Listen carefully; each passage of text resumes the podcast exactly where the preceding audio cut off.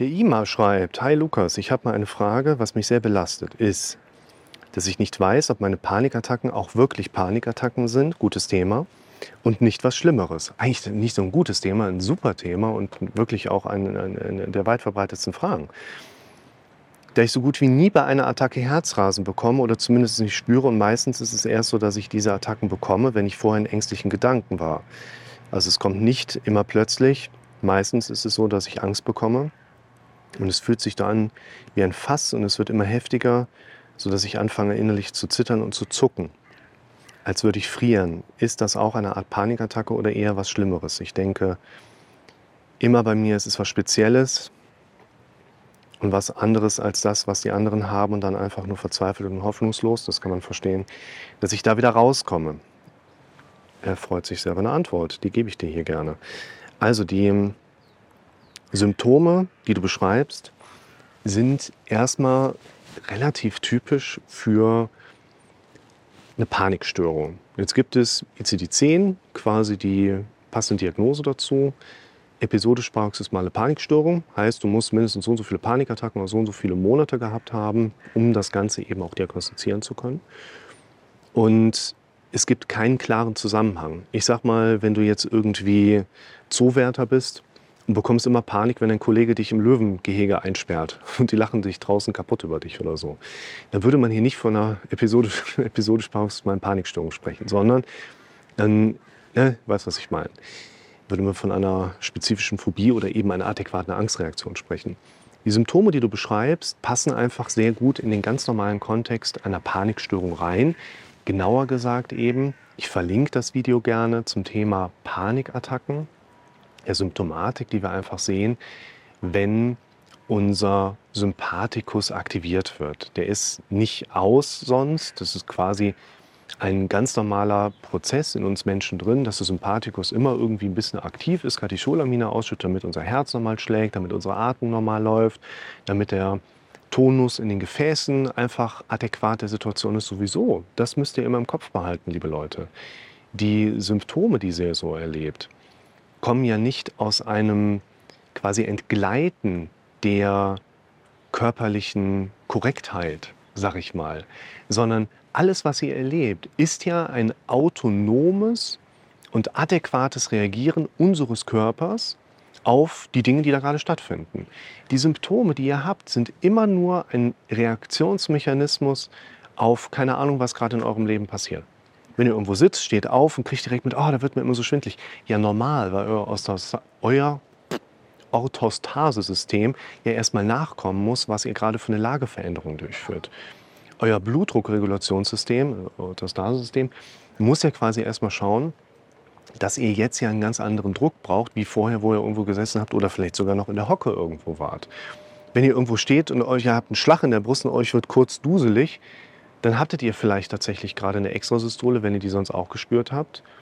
Und euer quasi Körper hat gerade entschieden, hey, wir brauchen mal ein bisschen mehr Puls, weil gerade wir tief eingeatmet haben. Atemabhängige Sinustachykardie. Das Herz wird leicht zusammengedrückt, der Körper schüttet ein paar Katecholamine aus, euer Herzschlag geht ein bisschen hoch. Alles normal. Wenn aber in unserem Kopf das Automatisierte dramatische Bewerten jetzt natürlich reinballern kann, wird euer Körper und euer Kopf ja nicht hingehen und sagen, ach, das ist bestimmt irgendwas Gesundes gewesen. In der heutigen Zeit, wo wir über diese Symptome ja reflektieren können, knallt ja unser dramatisches Gehirn wiederum eine Bewertung auf das eigene dramatische Agieren wieder obendrauf, so nach dem Motto. Aber ihr kriegt auch mit der Symptomatik, die du, lieber Ima, hier beschrieben hast, kriegt ihr jetzt nicht irgendwas Exotisches mit, was überhaupt nicht zu unserem Körper dazugehören würde, sondern im Gegenteil, das sind körperliche Vorgänge, die du hier beschreibst, die passen ganz rudimentär zu einer Stresshormonreaktion im Sinne einer Sympathikusreizung, im Sinne einer Panikstörung, Angstreaktion auf Dinge, auf die du da gerade reagierst. Es ist natürlich eine wichtige Frage, so wo kommt das her? Hast du was falsch gemacht? Hast du was falsch gedacht? So einfach ist es häufig nicht. Wir können unser Leben, welches wir heute in diesem gesellschaftlichen Kontext so leben, eigentlich nicht mal eben durch eine kleine Korrektur gerade rücken, wenn wir vorher durch eine solche Palette an, wo sei da? So, durch eine solche Palette an gegen den eigenen Körper gerichteten Aktivitäten das Ganze eben ausgleichen könnt. Wir brauchen eigentlich schon erstmal das Verständnis, unser Körper 50.000 Jahre der Zeit hinterher, vor 10.000 Jahren soziale Evolution massiv durch die Decke gegangen, leben wir heute einfach in einer Zeit, in der unser Körper eigentlich nicht auf das gebaut ist, wie wir ihn aber benutzen. Unser Körper ist nicht darauf gebaut, dass ich 60 Stunden die Woche arbeiten gehe, keinen sportlichen Ausgleich mache, die ganze Zeit nur mit meinem Kopf irgendwas arbeite, um dann mal ein Wochenende zu haben, wo ich nichts tue und dann geht es mir wieder gut. Das ist viel komplexer. Einerseits ist es komplexer, weil es wirklich viele Dinge in unserem Leben betrifft, aber so kompliziert ist es auch nicht, weil es letztlich in der Regel immer nur darum geht, erlebe ich gerade im Hier und Jetzt einen Zustand, der mir gut tut? Konsumiere ich gerade etwas, was mir ein gutes Gefühl bringt? Ich glaube, dass der Sinn des Lebens, biologisch gesehen, Überleben, um sich zu reproduzieren ist. Und was wir dann daraus machen dürfen, das darf jeder für sich selber schauen. Ob ich jetzt irgendeinem Gott hinterherrenne, der in Afrika und in Avala Kinder zerdrückt, ist nicht so ganz mein Fall. Oder ob ich irgendeiner anderen Hoheit hinterherrenne. Ich denke für mich, wir sind biologisch gesehen, da habe ich gerade gesagt, und ich habe für mich eben auch im Moment die Meinung, dass ich denke, ich bin hier auf der Erde mit einer einmaligen Chance und darf jeden Moment meines Lebens so erleben, dass ich daraus ein gutes Gefühl ziehen kann. Jetzt kommen ein paar Leute um die Ecke und sagen, was mit Drogenkonsum, das macht ja auch gute Gefühle. Und deshalb würde ich die Ergänzung da dran knüpfen, dass es auch nachhaltig sein darf. Ich darf ja mit Köpfchen da dran gehen. Ich versuche mein Leben so zu leben, dass ich jeden Moment meines Lebens etwas konsumiere, was mir ein gutes Gefühl bringt. Ich konsumiere Kaffee, ich konsumiere gute Gespräche mit euch. Ich konsumiere sowas. Und das sind die Dinge, die mir immer wieder auch ein gutes Gefühl einfach bringen.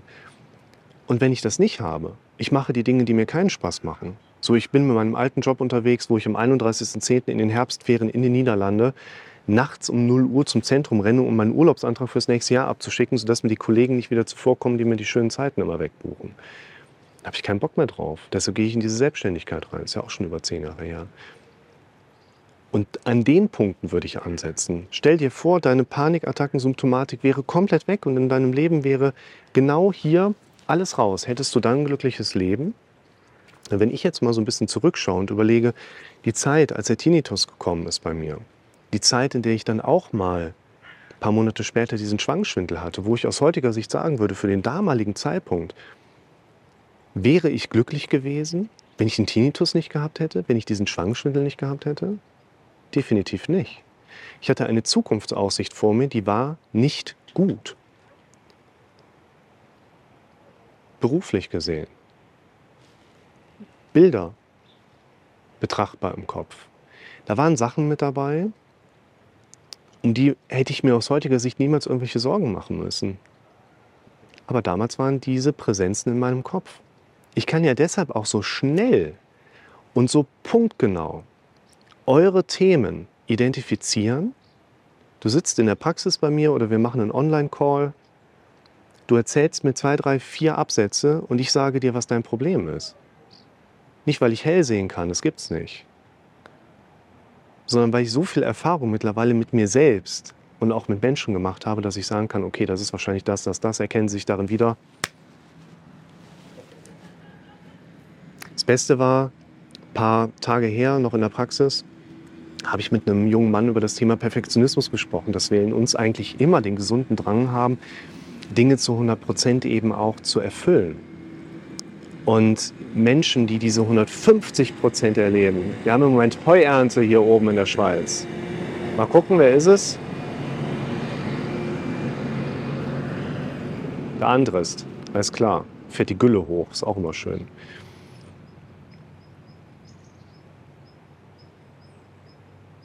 Saß in der Praxis, haben über das Perfektionismus-Thema gesprochen und Leute, die 150 Prozent immer geben wollen die geben nicht 150 Prozent, weil die sich den 100 Prozent plus so zugezogen fühlen, sondern weil die wissen, wenn die nicht 150 Prozent geben, werden die definitiv Kopf kürzer gemacht. Also diese 150 Prozent ist ein Vermeidungsmechanismus. Aber auch andersherum, wenn ich nicht weiß, wann die 100 Prozent erreicht sind, mache ich so viel wie nur unmöglich. Too much is never enough. Und das Lustige war, der Klient sagte, da erkenne ich mich hundertprozentig drin wieder. War auch ein schöner Tanz. Wäre dein Leben ein glückliches Leben, wenn dein Phänomen nicht da wäre, wenn dein Symptom nicht anwesend wäre, wenn dein Problem einfach überhaupt nicht mehr da ist? Und an diesen Punkten dürfen wir arbeiten. Der Blick nach vorn, ich verlinke es dir oben gerne. Unser Kopf wirft uns immer mal ein Bild nach vorne, was wäre wenn, was ist damit, hier fehlt uns was. Es sind immer wieder diese inneren Präsenzen. Und es ist eben auch diese innere Präsenz, die uns als Stimme sagt, aber was ist, wenn es nicht eine lapidare Panikstörung ist, sondern was Ernstes? Innerhalb des dramatischen Denkens, welches wir quasi unkontrolliert laufen lassen, erleben wir mit der Zeit entsprechende Symptomatik. So, das heißt umgekehrt aber auch, dass innerhalb dieser dramatisch denkenden Struktur natürlich diese Bewertung drin sein muss, aber was ist, wenn es bei mir etwas vielleicht wirklich Ernstes ist? Das gehört mit da rein. Das ist jetzt nicht der Hinweis, dass, ach, wenn dein Kopf dir sagt, es könnte vielleicht doch was Organisches sein, dass man dann sagt, okay, dann ist es nicht die Psyche. Erstens, Symptome, die neu auftreten, abklären lassen, wenn man sich nicht in der Thematik auskennt. Und wenn der Facharzt dann sagt, Sie haben nichts, dann darf man das noch deutlich so mitnehmen. Dann in die Muster reingehen. Was sind denn die Dinge, die mir wirklich immer wieder diesen Panik- und Stressmoment geben? Dann Aufschreiben, ganz wichtiger Punkt. Schreibt immer wieder auf, auch das Video verlinke ich euch hier oben. Extrem wichtig, schreibt Dinge auf, um eine Entlastung zu erleben, um eine andere Perspektive dazu zu haben, um dann das lösungsorientierte Denken mit anträgern zu können. Und dann fangt ihr an, damit zu arbeiten. Euer Gehirn kann dramatisch denken, weil ihr es dramatisch denken lasst, weil ihr darauf trainiert seid. Und das Gehirn arbeitet immer gerne automatisch und greift aus diesen beiden Portfolios zurück. Aber euer Gehirn kann nicht im gleichen Moment euch eine Befürchtung sagen, wenn ihr mit einer lauteren Stimme zum Beispiel eure Zieldefinition hier oben oder sogar hier groß macht. Aus euren Befürchtungen, wichtiges Video, wie ihr mit Befürchtungen, negativen Gedanken umgehen könnt, sind ja die Basis, um Zielaspekte zu formulieren, die in eurem Leben Bestand haben sollen. Du setzt dich doch nicht hin und sagst, okay, ich schreibe mal meine persönliche Zukunft auf und baust dann da mal zehn Misserfolge ein. Wir planen unsere Zukunft doch nicht in Misserfolgen. Auf Social Media, Instagram werden doch keine Misserfolge gepostet. Ganz wichtiger Punkt. Und dann gehst du hin und planst mehr und mehr deine Zukunft. Ja, aber was ist denn, wenn es doch was Organisches ist? Wir fangen wieder von vorne an. Aufschreiben. Was ist, wenn es was Organisches ist? Dann gehe ich zum Arzt, lasse es abklären, der hat einen Therapievorschlag oder eben nicht. Bedenkt auch nochmal, der Arzt ist nicht dafür da, dass es dir gut geht. Der Arzt ist dafür da, im deutschen Gesundheitssystem, dass er eine behandelbare Erkrankung frühzeitig erkennt und dir Therapieoptionen aufzeigt. Und ansonsten gilt es, das, was du da machst, nämlich hier oben andere Gedanken einzutrainieren. Wir glauben immer an das, was wir am häufigsten gehört haben. Wie oft hast du deine Befürchtung gehört versus wie oft hast du dir hier oben schon etwas anderes aktiv auch vorgesprochen? Das ist wie eine Fahrspurrille, Spurrille, glaube ich, heißen die auf der Autobahn. Es geht nicht darum, dass der LKW von Städtler oder der LKW von DAX oder der LKW von der mit der Barbaras, ne, mit der Sonne, und es gibt noch sehr viele sehr gute andere Lkw-Firmen, die unsere Straßen erfreuen. Es geht nicht darum, welcher Lkw zuerst die erste Spurrille da reingebracht hat. Aber mit der Zeit werden die LKWs mit der Spurrillen da rein jagen mit ihren dicken Reifen. Und das wird irgendwann Selbstläufer. So funktioniert es in unserem Gehirn auch, weil irgendwann die LKWs gar nicht mehr anders können, als in die Spurrille reinzurutschen. Deine Gedanken, die du im Kopf hast, sind entweder evolutionsbiologisch negativ angelernt, trainiert, geboren oder eben in das Routinestrukturmuster, Trainingsstrukturmuster einbegriffen. Und wenn wir da noch nicht Kontrolle mit reinbringen, dann wird sich das ja irgendwie entwickeln. Kann sein, dass es gut wird. Wir haben aber keine Planbarkeit da drin. Und deshalb hängt es immer von dir ab. Und die Frage ist quasi nicht, ob das funktioniert, sondern die Frage ist, stellst du dich einfach dahin und fängst an, andere Sachen zu sagen. Ja, aber was ist, wenn es doch organisch ist? Was ist, wenn es nicht so ist, wenn es doch der Kopf ist? Ja, aber ich kann das ja nicht einfach so formulieren. Ich fühle mich ja nicht danach. Ja, wie soll das denn klappen? Wir formulieren doch nicht Dinge um in unserem Leben, weil wir uns danach fühlen, sondern weil wir Dinge lernen, umzuformulieren, auch gegen vielleicht den inneren Widerstand. Wir sollen nichts objektiv Falsches als richtig kennzeichnen. Wir dürfen vielleicht auch ein Stück weit Zwischenschritte einfügen, graduieren. Aber wir wollen uns doch hier Dinge bewusst einprogrammieren, indem wir sie laut und deutlich formulieren, ob nach draußen oder nur drin, damit wir uns in der Folge anders fühlen.